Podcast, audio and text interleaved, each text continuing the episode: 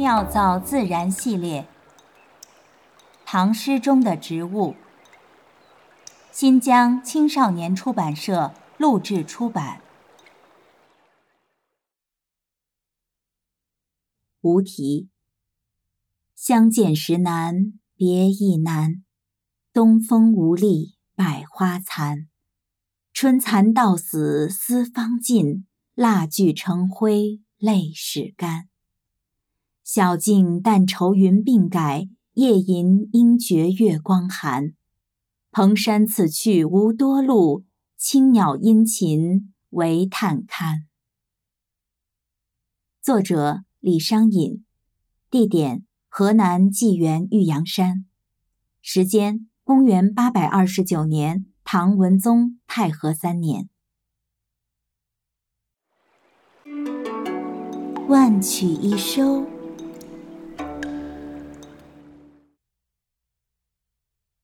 孟春之月，东风解冻，河开鱼肥，水獭会把捕来的鱼整齐地排列在岸边，如同陈列贡品一般，俗称塔鲫鱼。后人评李商隐诗作，多以此为讽，言其简约舒适，用典过多，罗列堆砌，如塔鲫鱼。会鲫鱼的塔很多，鲫得漂亮的却不多见。需要一个晴光潋滟的好天气，一番微风细草的河岸，一只皮毛亮滑的水獭，一排赤烧金鳞的肥鲤。春光明媚，绿草如烟，塔色如璇，金鲤生辉。这占了天时地利塔河的水獭，方是塔中的李商隐。施哲存先生说，唐诗讲究声色意。声是声律之美，即使不配音乐，也可以诵读出韵律，这是由律诗的音乐性决定的。色是文字之美，属于视觉层面，遣词布局浓淡相宜，绮丽斑斓。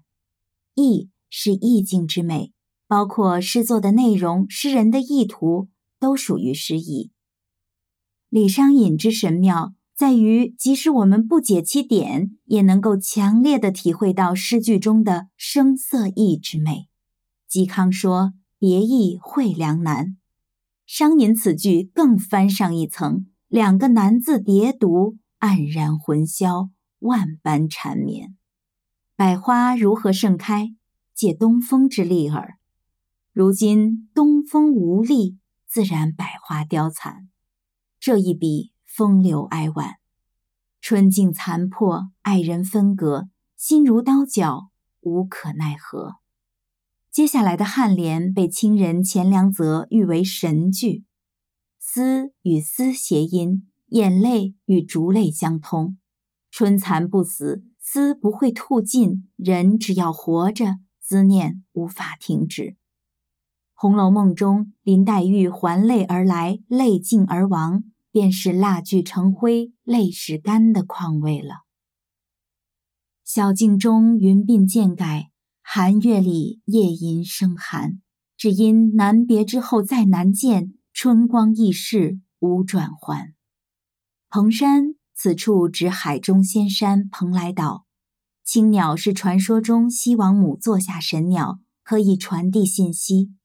不论是蓬山之尺若天涯，还是更隔蓬山一万重，无法再见的两人，只能将思念寄托给自由的青鸟，劳烦神翼飞展，殷勤探勘了。李商隐的大部分无题读来，都带着一种模糊、隐约、绮丽、伤感的美。很多人费力解读诗人句子中的各种用典和遣词，非要安上一个相应的写作背景与象征意义，未免有缘木求鱼之感。李商隐将诗写得如此朦胧深幽，甚至连一个清楚的题目也不标明，只作无题。我们要明白，读此类诗应该去感受，而不是去理解。英国戏剧作家莎士比亚说：“一千个人眼中有一千个哈姆雷特。”一千个人眼中恐怕不止有一千个李商隐。我们也应该学习五柳先生陶渊明，不求甚解，将重点放在没有会意时的欣喜与自得吧。妙造自然。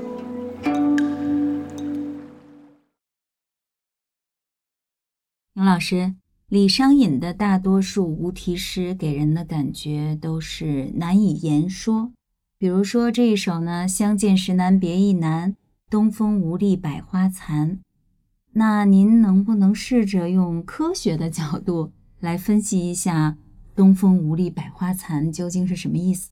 好吧，呃，我个人呢完全同意李商隐的诗应该去感受，而不是去理解啊。嗯，那既然刚才崔老师说让我非要用这个角度来解释一下啊，我觉得其实是有一种相反的说法。不是东风无力百花残，而是东风有力百花才残呢。它是什么意思呢？因为这首诗啊，写在河南的玉阳山。嗯，河南玉阳山呢是温带季风气候，春夏呢盛行东南风，东南风嘛，也就是说这个东风的这个说法。那么暖湿去留呢，把这个东风从东南方向吹过来，气温就升高了。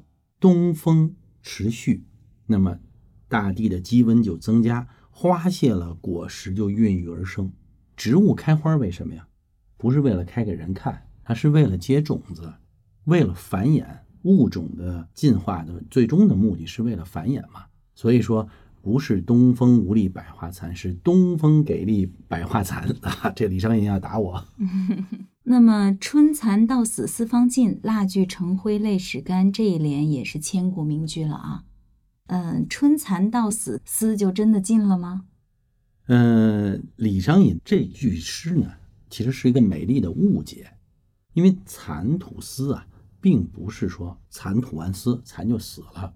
虽然说这个诗经常被形容啊，就是说义无反顾的牺牲，但是从生态学来说呢，蚕吐丝不是死了，而是他吐丝结成茧。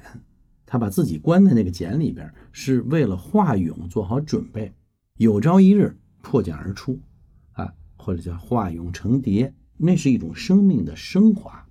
也就是说，春蚕到死丝方尽。如果按照科学的理解来说，其实它是一种生命升华，而不是生命的牺牲。